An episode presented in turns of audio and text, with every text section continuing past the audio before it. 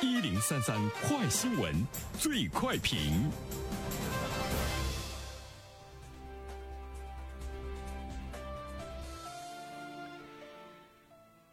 焦点事件快速点评：十月九号，江西上饶那一学校呢举行期中考试，约一千五百名学生单人单桌在露天的场所参加考试。那校长称呢，举行露天考试已经有三年的时间了，只要天气好都会这样考。一学期呢会举行两到三次，目的就在于培养学生的阳光考试、诚信做人的习惯，最终会走向无人监考。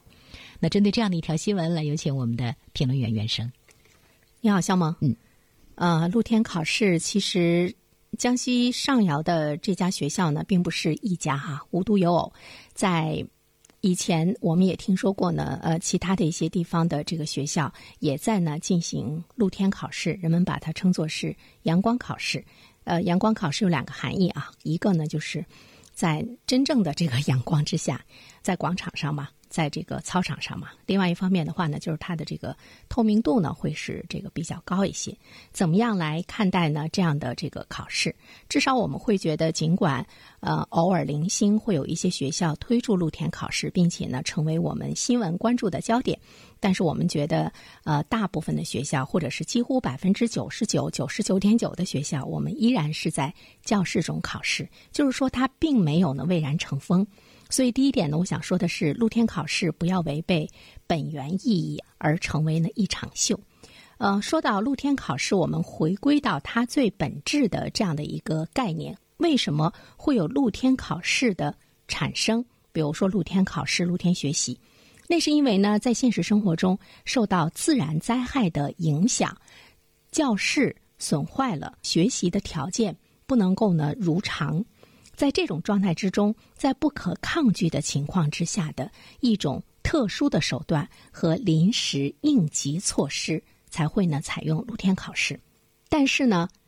我们的孩子学习在家里，他要在书房学习；在学校，他要在教室学习。教室它是科学设计的结晶，它是呢教育的殿堂。在教室里学习考试，这是一种习惯成自然的规矩。我觉得呢，它也是一个传统，而且呢，它是一场科学的结果，它也应该呢是学生应有的一种教育的保障。所以呢，当我们看到这种所谓的啊露天考试，并没有蔚然成风，并没有使得很多的学校去跟从，那么我们就知道，长久的才呢是最有科学的。那我们在这儿呢是提醒啊，露天考试呢不要成为一场秀。第二点呢，我想关注的是，我们听到呢，这位校长说，我们最终会走向无人监考，要培养孩子们的诚信，不作弊。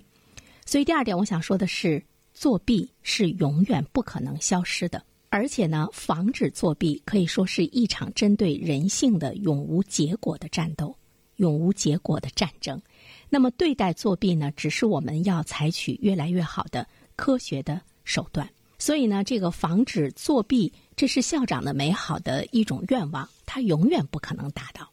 我们都知道，几年前上海等地一些学校提倡那种无人监考的做法，但是呢，收效是什么样的，也是值得我们关注的。至少我们今天的考试好像还没有无人监考呢成为一种风气。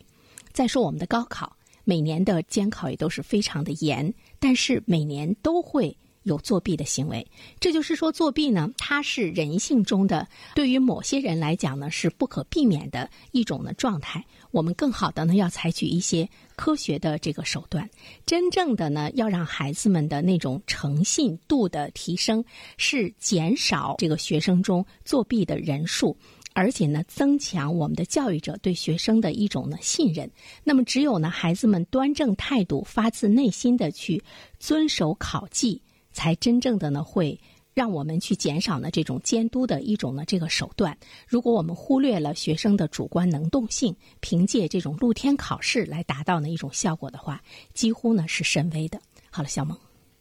好的，感谢原生。